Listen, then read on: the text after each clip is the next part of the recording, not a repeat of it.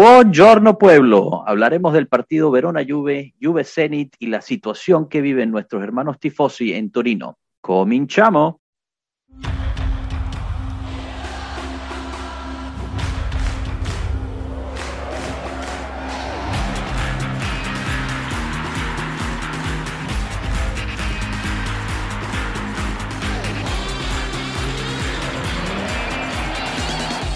Pueblo Juve. Bienvenidos todos a un nuevo episodio de Pueblo Juve. Les habla Joshua Brayato, su anfitrión. Me encuentro aquí con Marco, Cano y Enzo. Saluden al pueblo, muchachos. Hola a todos. Hola, hola. Hola, buenos días, buenas tardes, muchachos. ¿Qué tal? ¿Cómo les va? Excelente. Bueno, este, empezamos con un poquito más de felicidad de lo que hicimos el, el podcast la semana pasada, ya que tuvimos una buena presentación en, en, en la Champions League y, y, llegaremos a hablar de eso, pero no podemos, no podemos empezar sin realmente hablar del Juve Verona, que fue el partido que eh, estuvo después de, del, del, último podcast que hicimos. Le, les doy un poquito mis impresiones del partido, después me gustaría abrir el, abrir el, el espacio para que todos hablen. Me pareció un partido súper, súper embarazoso de parte nuestra, Dybala es el único que rescataría que hizo algo, algo respetable, pero todos caminando, yo creo que todos en las redes sociales vimos esa, esa grabación de, del primer gol donde todos, creo que ocho jugadores estaban nada más ahí parados caminando y fue donde filtraron el pase y nos, y nos clavaron el primer gol. Bien sea también por un pase muy malo de Artur vi un equipo sin hambre, eh, realmente unos niños lindos cobrando un cheque, ¿no? Realmente nada más se, se pusieron el, el, la camisa y se presentaron nada más ahí para que les pagaran sus bonos. También hay que decir que Allegri planteó mal el partido, en, mi, en mi, punto de vista, y, y, los cambios de nuevo los vimos tardíos eh, e insuficientes. Pero bueno, esto es este es mi resumen. Obviamente abro a, discrepancias y opiniones que tengan. Así que, que, que, me, que, me, dicen? Empiezo contigo, Enzo, ya que no te habíamos escuchado en el podcast anterior. Sí, estoy, estoy de acuerdo, bastante de acuerdo contigo. Verona eh, nos pelotearon, no, no, no, nos pegaron, nos pasaron por encima eh, físicamente. Da, daba la, la sensación de un equipo superior físicamente al otro, donde un equipo caminaba, trotaba y el otro corría como, como unos demonios. Y, de, lo que se quejaba Allegri, ¿no? De que no, no íbamos a los, a los contrastes, ¿no? Que no íbamos a chocar, que no íbamos a meter, no, no nos pusimos a la par física de ellos. Y, y en eso tiene razón. Pero donde, lo, o lo que él le falta decir, la, la otra mitad de la historia que Allegri no cuenta, es que él se equivoca tácticamente en el partido. Yo no vi ni un pelotazo de Bonucci a la espalda de, de, de la línea alta del Verona. ¿Cómo es eso posible? No, no hay justificación.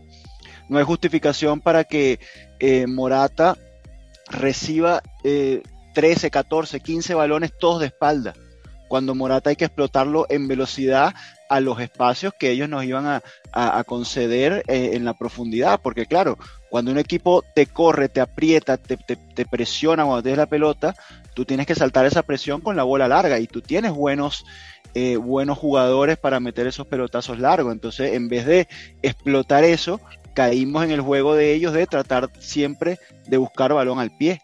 Y cuando buscas balón al pie te comen de atrás y, no, no, no hubo forma de salir hasta el final, cuando esa gente se separó de correr, cuando faltaban 10, 15 minutos, porque claro, es insostenible ese ritmo por 95 minutos. Entonces ahí fue que más por amor propio, por orgullo, se intentó hacer algo y bueno, no, no, no se pudo, ¿no? No, totalmente de acuerdo. Y, y no solo eso, sino que también o sea, eh, Simeone venía prendido del partido anterior y, y nadie se, se, dignó a marcarlo, a estarle un poquito más cerca. El primer ah, el golazo que metió. Me, metió así, o sea, cerró los ojos, chutó y la metió en un ángulo. Ese no lo hace Sí, más pero también, tuvo, bueno, tuvo o sea. como 30 minutos para, para, ese tiro. O sea, nadie le fue a presionar. Sí, nada. bueno, pero ¿dónde la puso ahí? Que Simeone que también, ¿de dónde sacó ese disparo? O sea, no quiero hablar de mala suerte porque hay otros factores más interesantes de que hablar pero definitivamente no las tuvimos tampoco todas con, con, nosotros. Hubo un poste también, si no, si no recuerdo mal. Sí, sí. Marco, Marco, ¿cómo viviste ese partido? Bueno, yo estoy de acuerdo con todo lo que ustedes dijeron. Básicamente, creo que Enzo tenga toda la razón cuando dice que eh, nos eh, comieron físicamente porque nosotros llegamos a ese partido trotando literalmente y ellos corrían mucho y nos pusieron por debajo durante 45 minutos sin que pudiéramos hacer nada, que no fuese ese disparo en el último minuto de Dybala, pero fue un primer tiempo de, de vergüenza, con poquísima concentración, y yo eso lo encontré muy, muy grave, sobre todo porque todos veníamos viendo lo que estaba haciendo Verona desde que llegó Tudor. O sea, una agresividad importante al empezar el partido para luego pagar algo en la segunda parte del, partido. Lo hizo en Milán y perdieron. Lo hizo con Lazio. No perdieron porque tuvieron la suerte de encontrar el tercer gol en el segundo tiempo, pero estaban ya muertos físicamente. No tener eh, un equipo que juegue con una concentración máxima, si el objetivo es dejar que se desahoguen y luego aprovechar de eh, un, una mayor eh, digamos, calidad en la segunda parte, cuando ellos ya físicamente iban bajando, me pareció muy grave, me pareció muy grave por parte del equipo, que no tenía la actitud. Y como tú dijiste, vimos todo ese, ese frame donde los jugadores de la Juve estaban ahí durmiendo, ocho personas en el área, y, y si se acuerdan, esa pelota estaba ahí viajando en el medio del área de, desde hacía ya segundos, entonces eh, muy, mucha superficialidad. Y, y, después del partido que hicimos el miércoles con Sassuolo, hacer pecados de superficialidad lo, a mí me parece absurdo.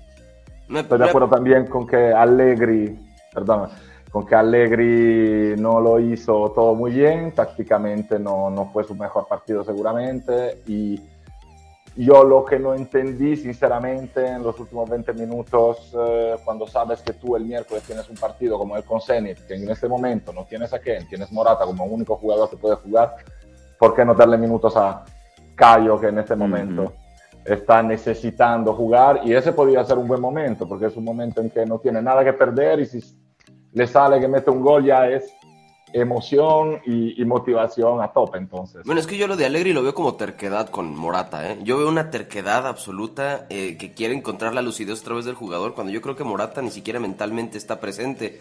Con el gol ahorita que vimos, digo, es otro partido, pues, pero con el gol contra el Zenit lo vieron ahí tendido como de puta, güey, a huevo. Pero, o sea, le faltó, o sea, ¿cuántas jornadas llevaba sin meter gol, sin participar, sin hacer fuera de lugar, ¿no?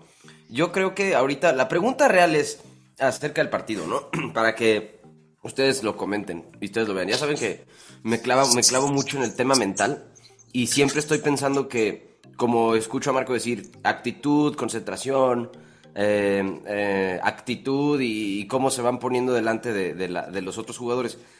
¿Creen que realmente sea un tema de condición física del equipo? o estamos hablando, o sea, realmente, realmente el Verona, los jugadores del Verona, son físicamente más capaces que nuestros jugadores, o mentalmente estamos incapacitados totalmente nosotros y eso nos está afectando directamente al desempeño físico. Ese es el tema.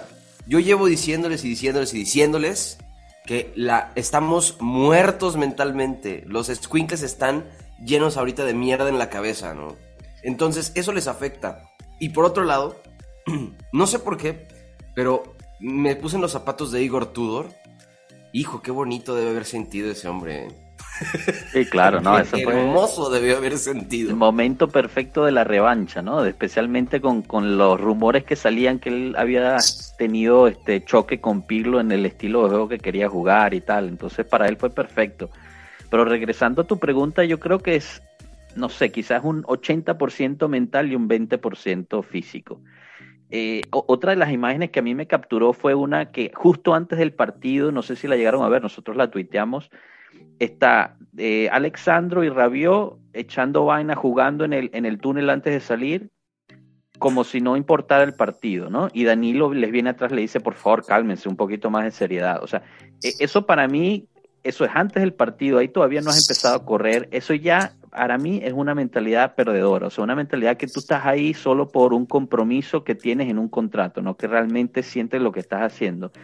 Y, y por ende, yo creo que el retiro fue tan, tan bueno, porque, o sea, y ahorita lo hablaremos cuando pasemos al Juve Zenit, pero el retiro no te resuelve un problema físico, te resuelve un problema mental, porque no puedes, no puedes mejorar el físico en dos días, en tres días, o sea, es una situación de, un tiempo largo, pero sí puedes concentrar al equipo, eh, puedes hablar con el, el, famoso psicólogo que tuvo en todas las en todas las notas con que Allegri y el psicólogo se sentaron a hablar para ver cómo tú le puedes penetrar la cabeza a esta gente para que se den cuenta de que esto es un, un trabajo y tienen que mantener la pauta, no pueden estar así jugueteando y, y tirándolo por, por el otro lado. Y otra de las cosas que, que Marco dijo que me pareció importante es que nosotros hicimos esa, ese partido asqueroso en el Verona, habiendo venido de una derrota, porque tú dices, bueno, el partido anterior nosotros metimos cinco goles y, partimos al Sassuolo, bueno, fue, un, fue un, despiste de los jugadores, no,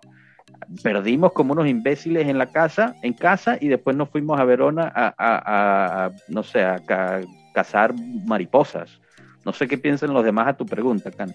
Eh, yo me meto rapidito, o sea, estoy de, de acuerdo con ustedes 100% que, o sea, son profesionales y uno tiene que estar enfocado en la hora de jugar, ¿no? Tienen que estar enfocado en el partido que van a hacer, no pueden estar jodiendo, pero a la vez, o sea, así como yo personalmente, a veces cuando yo jugaba en la universidad y eso, men, tú no puedes estar con la cara de huevo todo el puto día, ¿me entiendes? o sea, a veces hay que, hay que soltarse, men, hay que jugar, puede que la situación esté mala, sí, la puedes reconocer, pero a cierto punto, o sea, humanamente también tienes que joder un poquito, no puede ser todo. O sea, igual que nosotros, cuando nosotros nos pasa algo en la casa, nos vamos a ir con nuestros hijos y pegar la cara de hueva, ¿me entiendes? O sea, también hay que, hay que moverlo un poquito. Yo estoy 100% seguro y, y, de acuerdo con ustedes que sí, se tiene que, se tiene que llevar un profesionalismo, sobre todo por el momento que está pasando la lluvia, que es probablemente uno de los peores que yo he visto en mi vida. Eh, pero a la vez tampoco hay que exagerar que el tipo no puede estar riéndose. Es como la, la entrevista que dijo McKenny hoy, que no, no sé exactamente lo que dijo, pero así que básicamente que la gente me criticaba cuando llegaba porque escuchaba música, porque me sonreía, y ahora estoy entendiendo que acá en la Juve tú tienes que escoger tus momentos de sacar tu personalidad. Que sí, no, o sea, tampoco, sea, tampoco no le puedo decir un chamo que no pueda sonreírme, o sea, el tipo está feliz que básicamente es el primer estadounidense en llegar a un equipo de este nivel, ¿me entiendes? Entonces, Pero viste, el, que... viste la recta que le lanzó que le lanzó Allegri después del, del partidazo que hizo con, con el Zenit, ¿no? Eh, Allegri le dijo, sí, hizo un partidazo porque por primera vez está bien físicamente. Entonces, claro, tú puedes reír lo que tú quieras, puedes eh, echar vaina, puedes mm, escuchar música. Mientras pero, juegas bien. Pero físicamente tienes que estar a plenitud. No puedes claro. comer hamburguesa y papa frita, tienes que comer lo que te dice el nutricionista, tienes que entrenar al 105% todos los, todos los entrenamientos y entonces rindes lo que, lo que rindió el chamo contra el, contra el Zenit, que hizo un partidazo. Entonces, claro. Claro, eso es parte de la mentalidad, sí, pero es parte, eso ya es más de, de, de, de otro tipo de personalidad, personalidad, hablemos, es más de lo, de lo profesional. Una cosa es si el tipo quiere bailar y, y, dar samba, y otra cosa es que tienen que tener la parte mental y profesional de escuchar a los entrenadores, de escuchar a, la, a lo que tienen que comer y todo eso, ¿me entiendes? Bueno, de, Entonces, de, eso, de eso habló Neymar también hace poco, ¿no? Que dice que, que Neymar comentaba, bueno, se meten conmigo por, porque jodo, porque bailo, porque río. Y él dice, pero mira, yo estoy eh, físicamente eh, en plenitud, tengo un nutricionista y un entrenador conmigo 24 horas y, y, digamos, yo puedo reírme y al mismo tiempo que entreno y estoy bien físicamente. No te vayas lejos, ahí está Ronaldinho. el tipo bueno, se la pasaba. Ronaldinho, yo no pondría a Ronaldinho como ejemplo. Bueno, los pero pocos, el tipo igual jugaba, de, ¿no? claro, Borracho el tipo jugaba, crudo, pero, pero... Ese, ese, es uno de los que si hubiese sido un poquito más serio, pues también la, la, la carrera eh, hubiese sido aún más, más importante, ¿no? Ah, pero claro. creo que no se trata tan bien como de cómo llegó al partido, ¿sabes? O sea, más bien, a lo que se refería Josh es llegar a estas alturas de un mal resultado contra el Sassuolo, sabes que tienes que llegar completamente enfocado en saber hacer las cosas que tienes que hacer. No puedes llegar jugando a un juego que tienes que rescatar tácticamente, mentalmente y físicamente tu juego.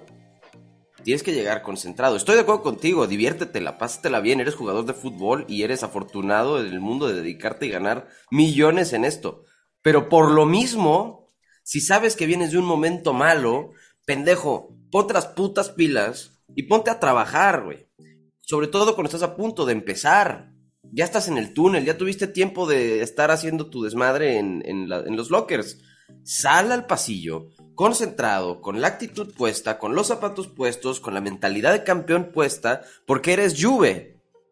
Eres Juve contra el Gelas Verona. Y el problema es que ellos mismos no entienden eso. Ellos mismos creen que el peso del nombre Juve es más fuerte que la táctica y la mentalidad de los equipos chicos como el Gelas Verona.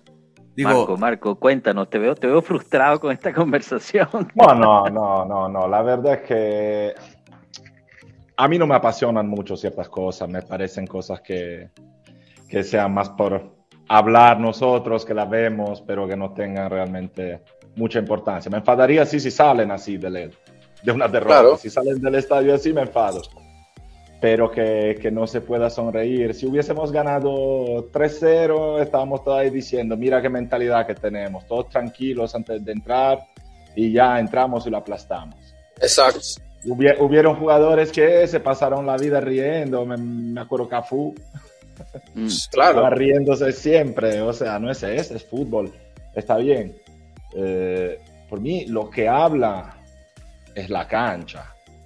Es ahí que me tienes que demostrar si está jugando o no, porque si estamos hablando de medir la seriedad de un jugador, a cuánto se ríe o, o- o Claro. su desempeño, eh, señores, de Chilio no lo vimos reír en cinco años y lo están puteando todo el día. No, no, no es eso por mí. Por mí es un problema, sí, de concentración. Claramente, a mí también me, no, me, no, no me gusta mucho verlos tan relajados y luego ver a Danilo que llega y le dice, pero cuidado, muchacho.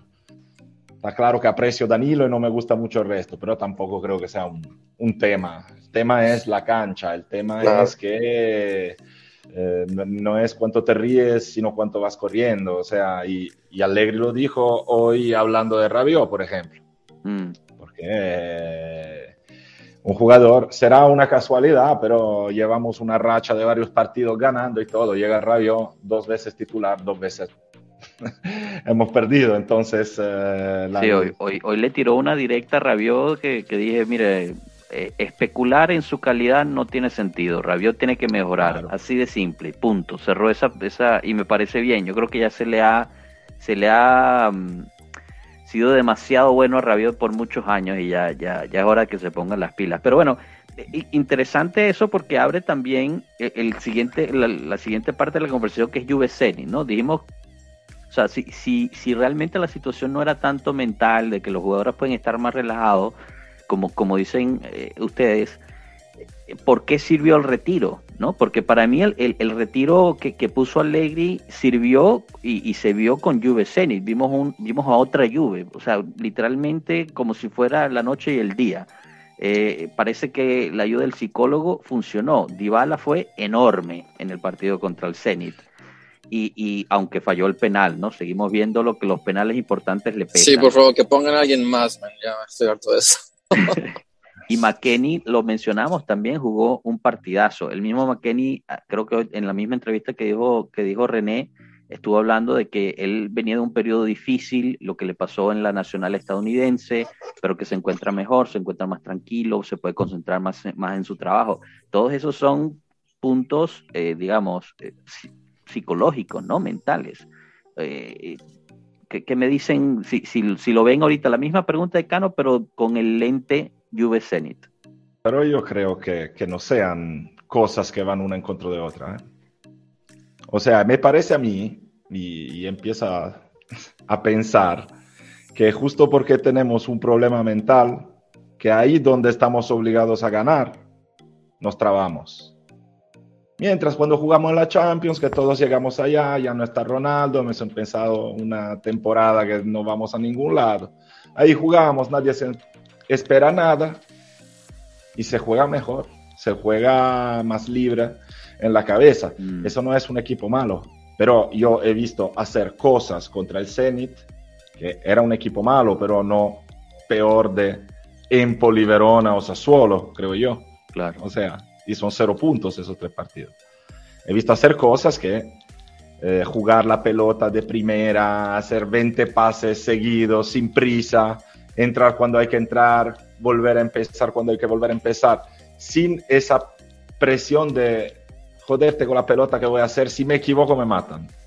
Mm. Y creo que pagamos un poco eso, lo pagamos un poco porque tenemos algunos jugadores que son de poca experiencia todavía. Y creo que hay algunos que, sin embargo, tengan también un, un poco de falta de personalidad para aguantar eso, porque gente como, como Chiesa, por ejemplo, aún siendo joven, eh, son dos años, es más, lo, lo, lo, hace en su favor, o sea, en un momento en que el equipo juega mal, él se pone las pilas aún más y se nota mucho más su trabajo, ¿no? Entonces, eh, creo que sí, bueno, son, lo, lo las cosas es están espectacular. Más o menos, o sea, que no, no digo que sea una consecuencia de otra, pero, pero que no es tan en contradicción las cosas, en mi manera de ver. Yo quiero pensar que en el retiro más bien a lo mejor se trabajó en... Bueno, lo que dice Marco primero se me hace correctísimo, ¿no? Los ves como más ligeros en Champions, los ves más ligeros, los ves más...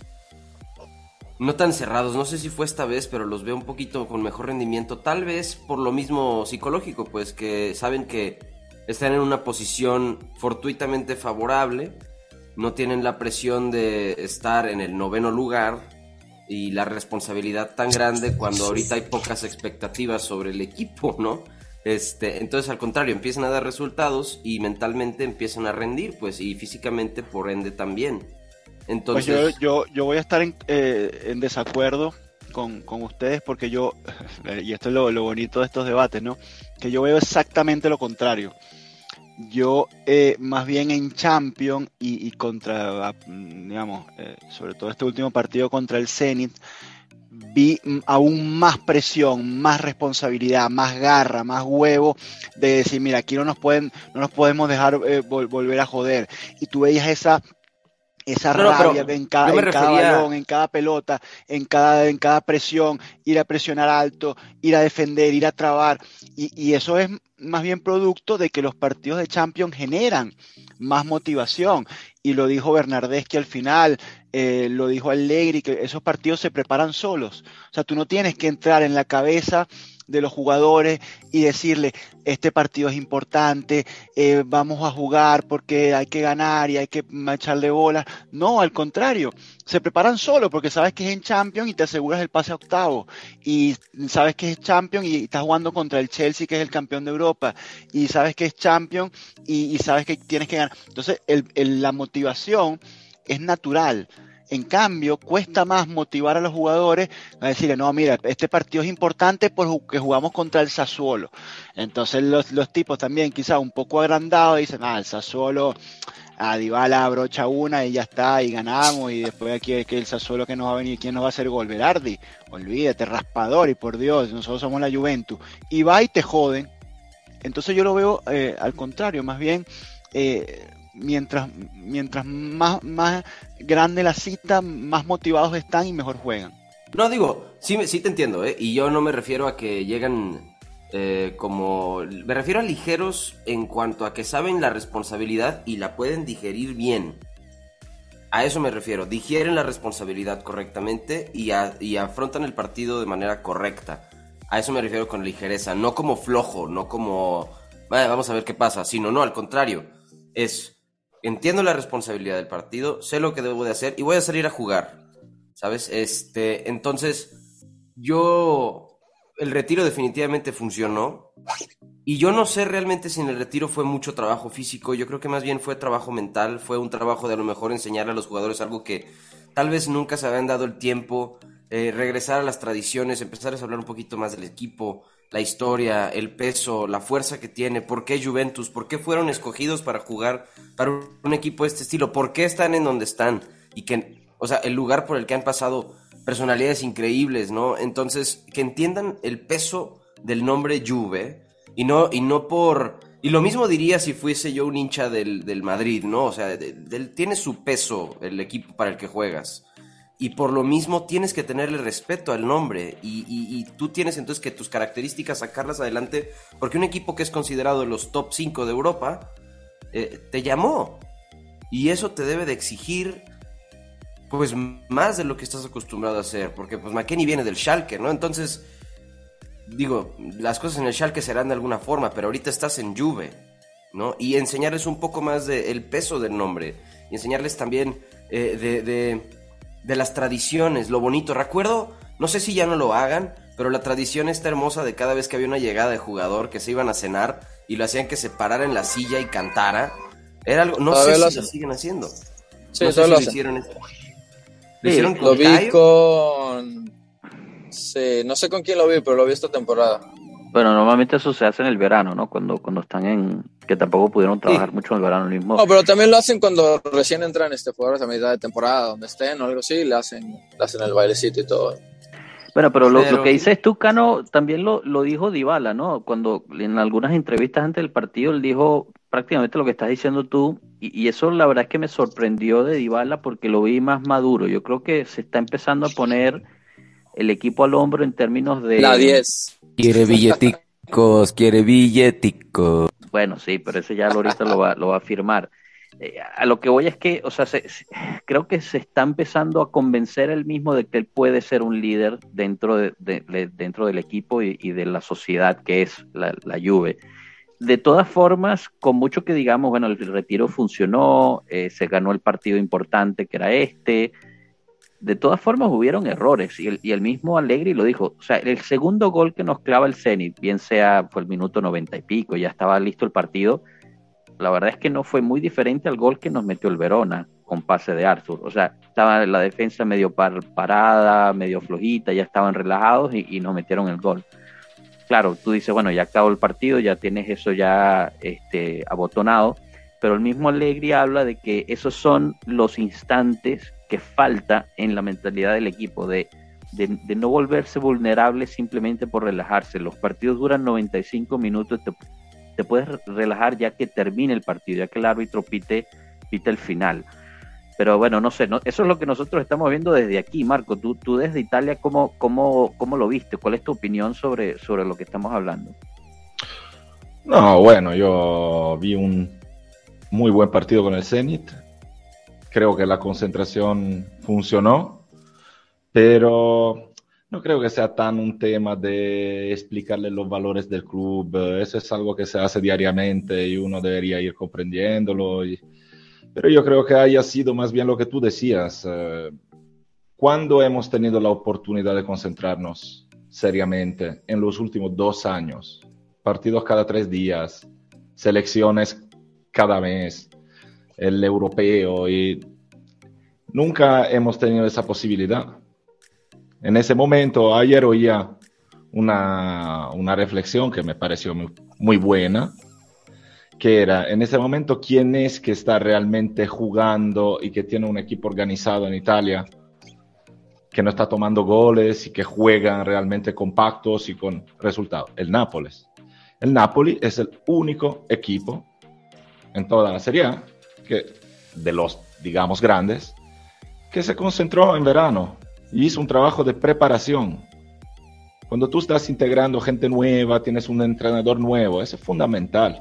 Pirlo lo pagó todo el año pasado el hecho de haber llegado y no tener nunca tres días seguidos para trabajar. Porque partido, partido, partido, selección, partido. Y tampoco pretemporada. Eso, eso. Pero se hizo muy poca pretemporada ese- este año también. ¿eh? Sí, sí. un No, poquito eso, más, un poquito más. eso lo llevamos pagando desde, desde, la, desde los problemas de COVID, ¿no? Que se fastidiaron todos los calendarios y, y no se ha podido hacer una pretemporada y una concentración buena desde hace tiempo. Pero lo que dices tú es verdad, Marco. O sea, ¿por qué el Napoli sí lo pudo hacer y nosotros no?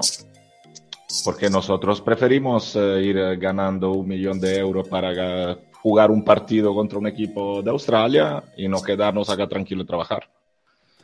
Es muy sencillo. En efecto. Bueno, ¿y, y qué me cuentan? Chesney recibió mucha mierda al principio de la, de la temporada, pero en el partido de- contra el Zenit hizo dos paradas fundamentales, porque era cuando todavía estábamos 1 a 0 o 2 a 1 y, y pudo, pudo mantener la, el marcador para, para después llevar el partido adelante. Yo creo que eso se le ha pasado mucho a la gente. La gente ha olvidado gracias a, a las buenas, a los buenos partidos que ha jugado, ¿no? Pero es que el fútbol, el fútbol es así, bro. O sea, tú la cagas y literalmente regalas goles y te van a venir encima. Sí, bueno, pero hay que, hay que recordar también que, o sea, Chesney, y bueno, ya lo habíamos hablado en otras, en otras ocasiones, Chesney no es cualquier portero, ¿no? Eh, tuvo, un, tuvo un par de semanas difíciles, pero, pero creo que está demostrando que se merece su titularidad. Ya nadie está hablando de Donnarumma, por ejemplo. Yo no escucho Donnarumma de hace como un mes y medio, lo cual me parece positivo. El problema que tenemos nosotros es que hemos tenido 20 años bufón y nos parecía algo normal. y ahora te toca un portero que hace, o sea, mete la pata dos veces y te parece un desastre. Sin embargo, eso pasa por todos lados, solo que. Claro, y a Buffon le perdonábamos más, ¿no, Marco? Porque Buffon, o sea, era un. Yo creo, creo que no. es más, a Buffon le perdonamos muy poco. La, la poca veces que cantó, yo he oído gente que quería que lo vendieran para comprar a Marchetti o que se quedara Biati o cosas así por un error. Eso es muy normal. Cuando estás acostumbrado a un cierto nivel, como decía Luis, la gente luego te viene encima. Si te, Es el fútbol. Es así. A mí no me gusta porque esto me parece mucho más exasperado ahora. Hay una forma de, de ver el fútbol como si existiera solo y exclusivamente lo que ha pasado el último día. Mm sin ninguna proyección futura y sin ningún recuerdo de lo que fue antes.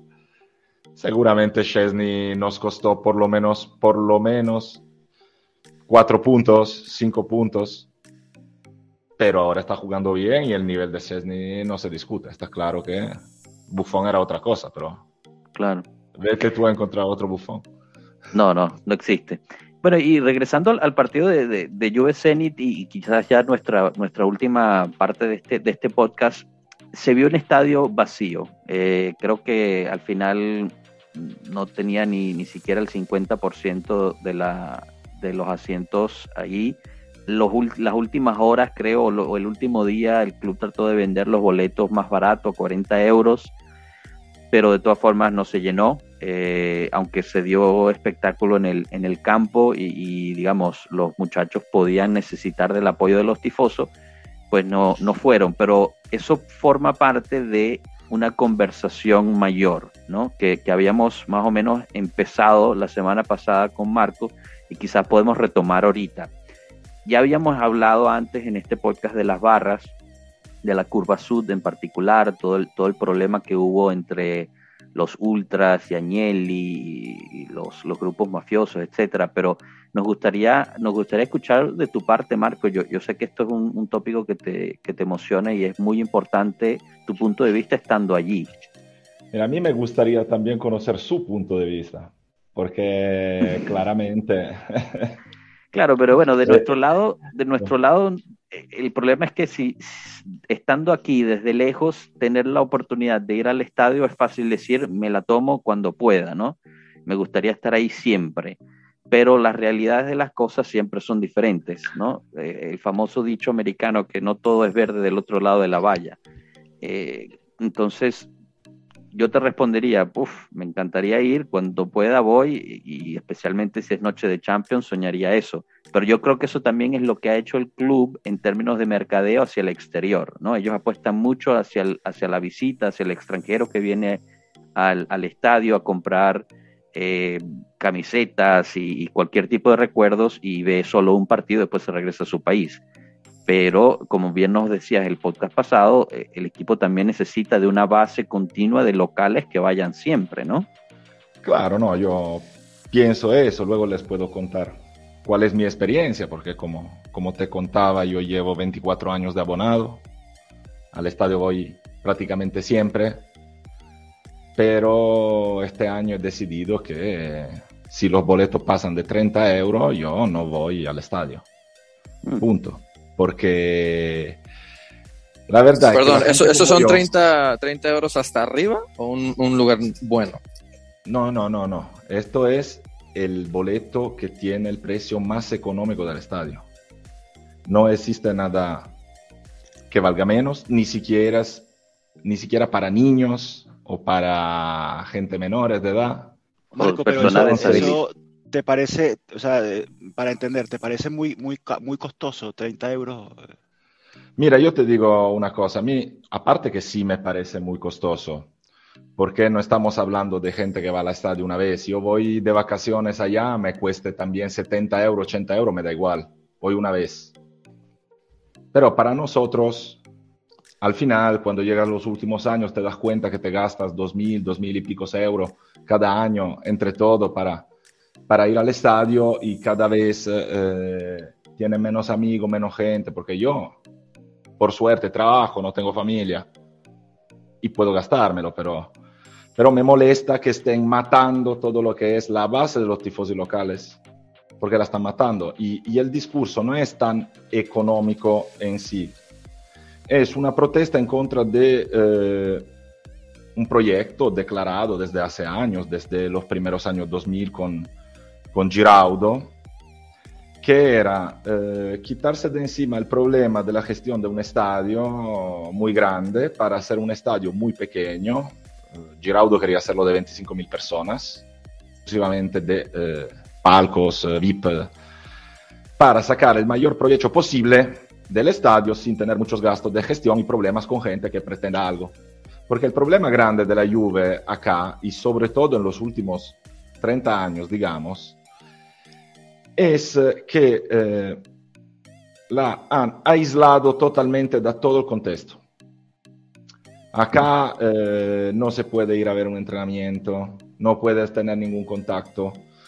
Vas al estadio y, te tratan realmente mal, porque, ¿sabes? Si, si, si hubiese por lo menos una relación realmente sana entre la sociedad y los hinchas, uno podría también entender, bueno, soy hincha de la Juve, pago un poco más porque me da un nivel más alto, eh, me lo gasto acá porque al final es mi pasión y, le, y les ayudo. Sin embargo, eh, el problema es que cada vez tenemos la sensación que todo lo que es su mala gestión al final nos lo echan en la espalda a nosotros. Te explico. Eh, yo como abonado de la última temporada, la que se cortó a la mitad por el COVID, tenía ahí sobrando, creo que ocho partidos para ver. ¿Ellos qué hicieron? ¿Me devolvieron mi dinero? No, no exactamente. Dijeron, ahora vamos a dividir el costo de tu abonamiento por el número de partidos y te vamos a reembolsar la cuota de ocho partidos. Pero no te la vamos a reembolsar, te damos un voucher que algún día te podrás gastar en boletos. Solo en boletos. Ni siquiera te dicen te lo gastas para comprarte una camiseta. Solo en boletos. Entonces tú me devuelves como 29 euros, creo, por partido. Yo me encuentro a tener que regresar al estadio y pagar 60. De hecho, me ha robado la mitad de mi dinero. Que te has quedado ahí durante dos años. Además, ni siquiera me permites ir cuando yo quiera, porque en este momento nosotros como abonados somos la tercera opción para poder comprar nuestro boleto. Porque primero van los members, segundo van los Juventus Club y tercero vamos nosotros. Así que si sobra, y en este momento sobra, podemos decidir ir al estadio. Esto es solo la, una parte de todas las cosas que hemos tenido que soportar, porque nosotros, yo he ido a tres finales de Champions y han sido algo para denunciarles de todo lo que pagamos, el servicio que nos dieron. Esta gente trata los hinchas del estadio como basura. ¿Por qué? Porque ellos prefieren tener a gente que venga una vez cada tanto, que tenga una mayor disponibilidad para gastarse dinero, porque si yo voy una vez igual me puedo comprar una camiseta. No me la voy a comprar 19 partidos. Si tú cambias, a lo mejor tienes más posibilidad de que se compre la camiseta. Pero estamos seguros que eliminar la base de los hinchas locales para luego sacar algo de provecho sea realmente algo que le hace bien al club. Yo sinceramente no creo, creo que hayan mejores opciones de eh, gestionar esta cosa creo que los hechos ya en los últimos años no se estén dando, dando razón, porque al final, si cuentas con el hincha, digamos, eh, que viene en ocasiones y estás tan seguro que los locales, que no son solo los de Turín, ¿eh? hablamos de gente que está acostumbrada a ir al estadio, también que viene de Lombardía, que viene de fuera, que viene de, de, de otras partes. Estamos seguros que la Juve se puede permitir de cortar a todo ese tipo de gente porque la, la considera poco, ¿cómo se dice? Eh, Importante. por- ni siquiera importante. Se puede traje- traer menos provecho de Mm. esa gente, se puede traer más provecho de los demás. Pero al final, en ese momento, está demostrando que si cuentas solo con la gente que debería ir, como digamos, eh, en ocasiones, como decía antes, porque, porque no puede, porque al final va para ver un espectáculo y entonces eres capaz de darle el espectáculo que quieren siempre y ellos te pagan, o eres capaz de traer gente cada domingo diferente, entonces bien, pero no son capaces y el estadio se queda vacío. Entonces yo creo que sería oportuno volver a eh, trabajar sobre la que es una base de tifosi, porque yo creo que ustedes también, si tuvieran la oportunidad de llegar acá a ver un partido, preferirían ver un partido como Juve Parma, primer partido de la Serie A en el Stadium, que un partido como Juve Zenit, con poca gente, sin afición, sin ambiente. Claro. No, y, Y yo y he bueno, visto también, ah, perdona, dime, dime. No, no, que, que es interesante ese punto de vista porque, digamos, si, si, si la Juve ha tenido una, un beneficio competitivo en los últimos años fue el estadio. O sea, antes del COVID, prácticamente eh, el partido que se, que se jugaba en el estadio era partido ganado porque la afición estaba ahí enfrente, siempre estaba lleno. eh, y y me, me, me causa un shock escuchar, escuchar lo que dices porque en cierta forma por causas económicas nos estamos disparando en el pie, ¿no? Estamos perdiendo esa, esa mm, digamos, el calor dentro del estadio, que, que es más o menos lo que, lo que Enzo, tú, tú habías comentado antes, ¿no? En, Madrid, que es donde, donde estás tú, a veces vas a los estadios y, no hay mucha, mucho calor, ¿no? Mucha, o sea, está lleno, pero no, no se siente lo mismo. Eh, bueno, sí, sí, no, no. A- antes de, de responderte esa pregunta, eh, quería, eh, bueno, antes que nada, agradecer a Marco por, por esa eh, explicación tan, tan detallada y, y por destapar un poco una especie de tabú, ¿no? Porque lo que nos acaba de contar Marco no se habla, no se discute, no sale a la luz, eh, por alguna razón lo quieren meter debajo de la, de la alfombra, ¿no? Y evidentemente hay, hay un problema allí y nos lo acaba de explicar muy bien Marco. Entonces, hay que entender primero el, el motivo de por qué no se habla, por qué no se comenta, por qué no se difunde, por qué no, no sé, no sé, porque primero tienes que identificar el problema, eh, hacerlo público y luego buscar una solución, porque yo no sé también si desde el punto de vista de, de- del club lo único que se busca es ese beneficio económico, no sé, esos 100 euros más por, por camiseta, por ahí, o sea, tú vas a poner en, en riesgo o vas a poner en, en juego tu ventaja de localía eh, por 100 euros más en, en 100 camisetas, 100% cuánto da. No sé, no, no, no creo que vayan por ahí los tiros, debe haber alguna otra razón. Pero además es una apuesta, porque si se te queda con, con el estadio medio vacío, ay, perdona, si te queda No, con el estadio eso. medio vacío, has perdido tu apuesta. Sí, por eso te digo, no, no, debe haber alguna otra razón, o, o por- porque si, porque es como, es algo sospechoso, ¿no? Que no se habla, no se, es una realidad oculta que no, no sale a la luz, entonces, eh, no sé, habría que entender bien qué pasa allí, porque el, el, el resultado es muy evidente que es negativo.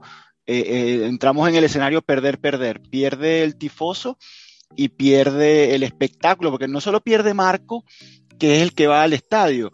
Pierdo yo que cuando enciendo mi, mi, mi televisor veo un estadio frío y pierde la Juve en cancha que no tiene el apoyo de sus fanáticos. Entonces es un escenario triple perder, ¿no? Perder, perder, perder. No, yo, añadiría y- cuatro, porque cuando eh, eh, es- se sabe que la gente que, que sponsoriza que eh, los partidos por televisión o te compran los derechos de partido, lo que quieren es enseñar que los estadios estén llenos y haya afición. Por eso Entonces pierde vas todo a el tener mundo. problemas. Entonces habría que entender eh, la razón base de por qué el club eh, ha tomado esta, eh, esta actitud, por llamarlo de alguna forma, o esta decisión, si es una decisión organizacional, de maltratar a su propio, a su propio hincha. Y en cuanto a, lo que me preguntabas, eh, bueno, en Madrid sucede algo muy, muy peculiar con el Real Madrid, porque bueno, hay una, hay una parte del, del tifo organizado eh, dirigido por el club, que son una especie de, eh, de bloque de marionetas que, que, controla el club, todo, todos uniformados, todos vestidos, en un bloque cerrado y, y, que tienen dos tambores y no sé, y una guitarra. Entonces no, no, es algo que no, no tiene mucho, mucho sentido. Pero, eh, eh, y por eso le preguntaba a Marco si los 30 euros le parecían costosos, pero ya él le explicó muy bien que no pasa por los 30 euros. Marco pagaría encantado 40 eh, euros si, si fueran bien invertidos y si hubiese ambiente y si hubiese todo un tifo, porque es, su pasión y es la nuestra. en Madrid, con 30 euros no vas ni a Real Madrid Rayo Vallecano, o sea, no, no entras ni al Bernabéu ni al Wanda con 30 euros. entonces, evidentemente no es un tema económico. Y en el Wanda, que es un estadio eh, relativamente nuevo, la diferencia es que es una afición mucho más caliente, la del, Atleti. Ahí cualquier eh, aficionado, sea de, la barra, sea hincha, sea histórico abonado de los que estaban en el Calderón o, cualquiera va y alienta. Entonces tú en el Wanda tienes un escenario de 50.000 personas alentando por el equipo. Eh, cosa que no tienes en el Bernabéu. En el, en el Bernabéu tienes el, el bloque de, de mil marionetas, y 50 mil que se, se, calientan cuando el partido se calienta y se enfrían si el partido se enfría. Marco, eh, regresando a, a, la Juve, ¿alguna, ¿algún pensamiento, alguna idea de, de por qué es que eh, el club ha decidido apostar por, por esto? Mira, te podría contestar uh, de varias maneras y algunas serían demasiado largas para, para caber en este podcast. Pero yo creo que básicamente sea una estrategia, una estrategia de ellos, es su manera de hacer negocio, es la forma que ellos tienen de hacer negocio con todos los negocios que manejan. Así que no es que me, que me sorprenda es síntoma del hecho de que de todas maneras son gente que vive muy, muy, muy lejos de la realidad. Porque eh, igual tú me decías en el Real Madrid, no entras, no haces, pero el Real Madrid también es una ciudad de 5 o 6 millones de personas y que tiene una pila internacional diferente, que consigue hacer ese discurso que decía Joshua antes. Porque en el Madrid yo creo que de 90 mil personas en el Bernabéu, en el Bernabéu haya 30 mil cada partido, que ni siquiera son hinchas del Madrid, pero que van para ver el espectáculo del Madrid, como si yo estuviese en Los Ángeles y voy a ver un partido de Lakers, mm. para volver a casa y decir, estuve en un partido de Lakers. Claro, y es más fácil llegar a Madrid que llegar a Torino también. Pero eso también. Pero no es ni siquiera eso, porque como te digo, es verdad que Turín no es una ciudad grande, somos un millón escaso de personas, eh, un millón y medio aquí con la provincia pero tenemos la región Lombardía a 90 kilómetros y Lombardía es la región más poblada de Italia con 5 millones de personas. O sea, si no existiera un solo hincha de la Juve en todo Piamonte, no sería justificado un estadio vacío ni siquiera. Claro. Yo creo que acá hay mucha arrogancia por parte de gente que eh, está... Arrogancia mm, por un lado, eh, porque como han podido entender, yo tengo también una, una percepción un poco más, eh, que, que, me toca un poco más. Pero un poco de ceguera en no entender que eh, hay varios modelos de desarrollo disponibles y no está dicho que se tenga todo que copiar Inglaterra o España o Estados Unidos. El modelo Bayern es exactamente lo opuesto de todo lo que estamos hablando, el opuesto. Lo que yo te iba a preguntar, o sea, por, ejemplo, yo que vivo acá en Estados Unidos, y te pregunto a ti, ¿tú qué preferirías? Obviamente este sistema que, que, del que estás hablando no funciona, o para ti no funciona. Pero, por ejemplo, yo acá voy a, quiero, quiero ver, no sé, como tú dices, un Lakers, o quiero ir aquí a los LA Rams. O sea, lo, hay bastantes, la disponibilidad, la disponibilidad de, de tickets es, o sea, no acaba, ¿no? Tú vas, tú vas, lo tienes que pagar pero el precio no son 34 euros. Acá estás hablando de hasta arriba son 120 dólares, ¿me entiendes? Quieres ir un poco más cerca, estás pagando 300. Quieres estar en un, en un lugar bien y estás pagando 500. Quieres estar en la zona chévere VIP, estás pagando 1000, 1000, 2000 dólares, ¿me entiendes? Estás hablando también de otra economía, hombre. No, claro, 100%, pero yo pregunto, o sea, pues, la economía se puede acomodar a cualquier economía de cualquier país. Los precios se pueden acomodar a, a los precios de cada país. Por eso yo pregunto, ¿un sistema así a ti personalmente te gustaría más? ¿O cuál sería, no sé, pregunto así, curioso para hacer conversación, qué sistema de tickets o de venta te gustaría a ti que se implementara, ¿me entiendes? No, no, es buena pregunta y bueno, yo sinceramente no, ese sistema no me gusta y de hecho aún viajando prácticamente cada año a los Estados Unidos nunca he ido a un partido de NBA porque cada vez que voy tirando boletos no, no tiene sentido para mí eh, pagar, eh, yo voy a Chicago por ejemplo, pagar para un cuarto anillo eh, de, de, para ver a los Bulls me pidan 120 dólares. No, no, no, soy un hincha de Instagram que se tiene que sacar la foto a efecto y entonces vale la pena gastarse eso también. Eso no es mi forma de vivir el, el, fútbol. Como digo, hay modelos que funcionan que tienen otro tipo de prioridad. Y yo estoy firmemente convencido que el tener un equipo grande eh, con los justos ingresos y todo no tenga que pasar por fuerza por ese tipo de modelo. Porque como te digo, Bayern es un equipo grandísimo, es un equipo que tiene una base de hinchas tan locales como hinchas de fuera, que es impresionante. Un boleto para entrar ahí en un sector popular son 15 euros. Luego, si llega uno que se quiere gastar 1.500 euros por un boleto, ir a la tribuna VIP y comerse de restaurante Michelin y hacerse todo otro tipo de experiencia que valga 2.000 euros, está bien. Pero tú no claro. puedes transformar el fútbol de un deporte popular a un deporte elitario por razones de business, porque terminarás perdiendo tú también. Eso es lo que yo pienso, es que no es... El fútbol del pueblo, de como decían por ahí, ¿no? No, no, no, no, no, no, quiero especular sobre, sobre eso del fútbol del pueblo. Yo quiero decir que si el fútbol es el fútbol y es el deporte más eh, amado en todo el mundo, es porque es un deporte popular, es un deporte democrático que tan jugar cuanto apasionarse es para todos. Yo voy al estadio, tengo amigos millonarios de la colina y tengo amigos que viven en los barrios populares. Y cuando estamos ahí, somos hinchas de la Juve y ya. Y es un ambiente. Claro. Y es un ambiente que se lleva el resto del ambiente, ¿sabes? Porque cuando tú tienes acá un, un estadio caliente siempre, con Sassuolo y, y, con Verona, está claro que no puede siempre ser lo mismo y somos también un tipo de equipo como Real Madrid que no tiene esta, esta peculiaridad de no ganar nunca y de fortalecerse cuando no se gana. Pero eh, es importante tener eso también. Y creo también que eso es algo que se pueda valorizar. Porque eh, el espectáculo de los hinchas, la base de los hinchas, tu pueblo, es también algo que puede hacer tu juego cuando quieras traer ventaja, mo ganar, monetizar.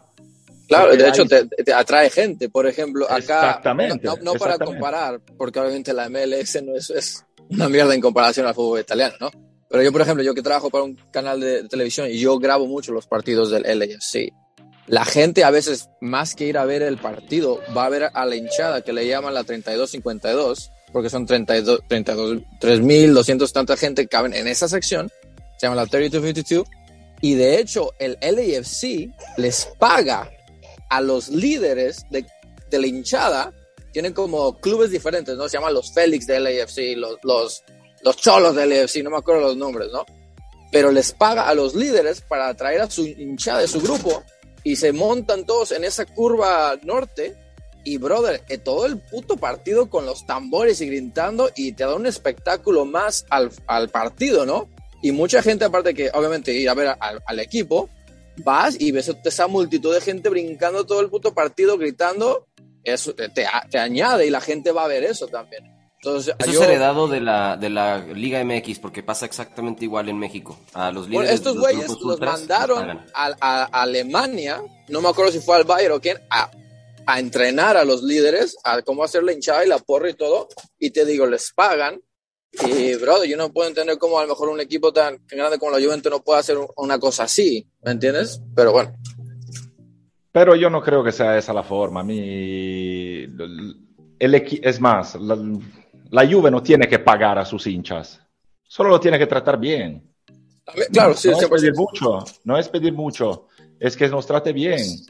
Es pensar que, eh, o sea, a mí me, me hace gracia cuando yo veo a Agnelli que hace todas sus, eh, hacía, porque después de lo de la Superlega se ha calmado un poco, pero cuando hacía eh, esas eh, ruedas de prensa, muy interesantes eh, también, porque Agnelli no es un idiota y sabe lo que hace, pero cuando dice eh, nuestro objetivo es eh, la fidelización de hinchas, a lo mejor el niño de Ciudad de México o la niña de Yakarta. ¿Por qué miras tan lejos? Mm. Cuando luego me vienes a decir hay un problema en el fútbol porque ya no atrae niños. Señores, yo voy al estadio, no hay nadie que vaya al estadio que tenga menos de 30 años, porque no hay nadie por acá que tenga un sueldo que le permita comprar un boleto con menos de 30 años. Me hablan de estadio por familias. Tú vas allá, no ves una familia, ves la familia de ricos eh, millonarios que van allá eh, una vez cada tanto a ver el Juve Bayern. Pero no hay familias. ¿Cómo puede una familia ir a una tribuna normal, lo que antes se llamaban distinti, y gastarse 150 euros por boleto y no es un estadio para familias, no es un estadio para hinchas, es un estadio para gente que pueda gastar mucho. Eso es su target de hincha, su target de cliente, porque ellos siempre hablan de clientes.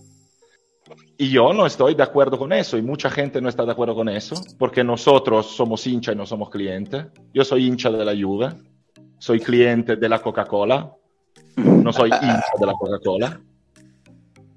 Porque si estamos hablando de clientes, yo tengo el derecho de decir, la Juve este año es una porquería. Voy a Milán, pago la mitad un boleto y van primeros. No, no es así que funciona. Entonces, también estoy cansado de que cuando les conviene somos clientes, como la semana pasada, cuando su abogado, por el tema que no tiene nada que ver con eso, sino marginalmente, y es otro tema de las barras, pero sale el abogado de la Juve diciendo los hinchas tienen que entender que solo son hinchas y no son tan importantes. Entonces, si yo soy un cliente, quiero ver si, hablando de Coca-Cola, por decir una, o ellos como dueños de Fiat, fueran ahí en una rueda de prensa diciendo, bueno, pero los clientes son, se tienen que callar, están ahí quejándose de los carros, eh, se tienen que callar, no son tan importantes. Eh, no funciona así. Claro. No puedes aprovechar de que somos tifosi cuando nos tiene que sacar el dinero y decir que somos clientes y, y, y callarnos después. Esto es toda una serie de eh, problemas que salen de una relación entre hincha y Juventus que lleva años sin ser una relación sana. Y eso es como explota luego la situación en un estadio vacío. Porque hay mucha gente que ya cuando la sacas del estadio no vuelve. Porque si a ti te puteara eh, el dueño de los... Eh, bizcochos que come todos los días, tú dices, porque yo le tengo que dar dinero a esa gente. Claro. Y lo mismo Entonces, pasó aquí. eso es muy triste, es muy triste porque, sin embargo, yo debería ser feliz y ellos deberían ser felices de que yo vaya. Y se debería siempre encontrar un punto en que, como decía Joshua, tener un buen ambiente, una buena relación entre hinchas y, y, y Juve solo puede traer beneficios. En Pero efecto. parece que no lo entiendan. Y lo mismo final, pasó aquí bueno. en México. En México pasó algo muy parecido con las Chivas. Digo, nada que ver los niveles de equipos, ¿verdad? Pero eh, cuando la familia Vergara toma a las Chivas y venden el terreno donde tenían el club deportivo, que era aquí cerca, de hecho, de aquí de mi casa, em, abren Verde Valle y construyen su nuevo estadio, que es el Estadio OmniLife. Y lo mismo pasó. Le quitaron el derecho de abonados a todos. Eh, volvieron a hacer un. hicieron un reset de clientela. Los precios del boleto subió muchísimo. Hablando de las Chivas, que es el equipo más popular de México, pues. Y fue algo muy fuerte y se les vino encima la hinchada. Y ahorita los estadios los juegos. Estoy hablando, esto fue hace 11 años. Y a la fecha, los estadios siguen a la mitad. Solo se llenan en partidos muy importantes. Bueno, también porque no ganan ningún partido. Bueno, eso es aparte. Bueno, yo, eh, la verdad es que este tema ha sido espectacular y, me uno a Enzo a agradecerle a Marco que, haya estado dispuesto a hablar y, destapar este, este problema. Y la verdad es que como pueblo Juve que somos, esperamos que eh, la directiva de la Juve y el, no sé, les llegue este podcast de alguna forma y nos escuchen y, y quizás podamos, podamos pasarle la voz de, de- del Y nos pueblo cancelen más bien. del pueblo a la directiva, a la directiva y, y tomen cartas en el asunto, porque como fanáticos, desde lejos queremos ver un estadio lleno de gente local, además de gente del extranjero. Eh, quiero ver a los niños permite. italianos dentro, dentro del, del estadio, no solamente los de Yakarta y los de México. Marco, te, doy dos minutos más y, y cerramos. Quería solo dejarles con una reflexión. Muchas veces la eh, objeción, se dice así, supongo, que me hacen eh, cuando yo hago este tipo de discurso, me dicen, tú quieres que nosotros compremos lo- los crack, nos hace falta dinero, tenemos que pagar y tú quieres pagar poco los boletos.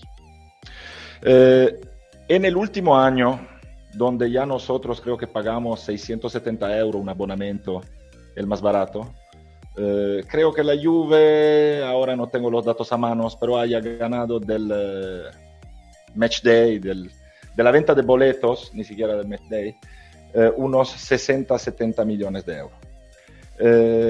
Eso es mucho para el turnover, turnover de la Juve, pero no es determinante. Dejar un abonamiento 200 euros más barato, y estamos hablando de muchos 200 euros, ¿eh? 200 euros más barato, para 28 mil abonados. ¿Cuántos son? Eso no puede ser que la Juve se plantee hacer una inversión al nivel del sueldo de Rugani Sí, son cinco y medio millones. para tener un estadio lleno. ¿Es real ese discurso de que nosotros tenemos que pagar los boletos tanto porque es fundamental Mm. para tener la Juve a un cierto nivel? No es que a lo mejor valorizando en lugar de penalizar ese tipo de aspectos se pueda sacar esa diferencia de otras cosas. Claro. Yo- o con una gestión mejor de los recursos se pueda evitar de ir haciendo cierto tipo de política, porque 18.5 millones de minusvalenza de Higuaín son 660 euros por cada abonado. ¿Se podía evitar? Sí. ¿Quién lo pagó? Nosotros. No creo que sea la vía. Bueno, empecemos, empecemos un nuevo movimiento. Dejemos de pagarle el sueldo a Ramsey y más, eh, más gente Ah. al, al, al estadio. Ramsey gana Chao 5.5 muchachos, buenas millones. noches, buenas tardes. No, ya si me, me- me- me lo pueden decir si quieren que me salga. No ya, ya, eh. me. Queremos más aficionados en el campo. Bueno, y con eso cerramos, señores. De nuevo, mil gracias a todos por, por participar. Disculpen que se nos extendió un poquito. Eh, los invitamos a seguirnos en Twitter y, y otras plataformas. Y, y con eso cerramos. Hasta luego, pueblo.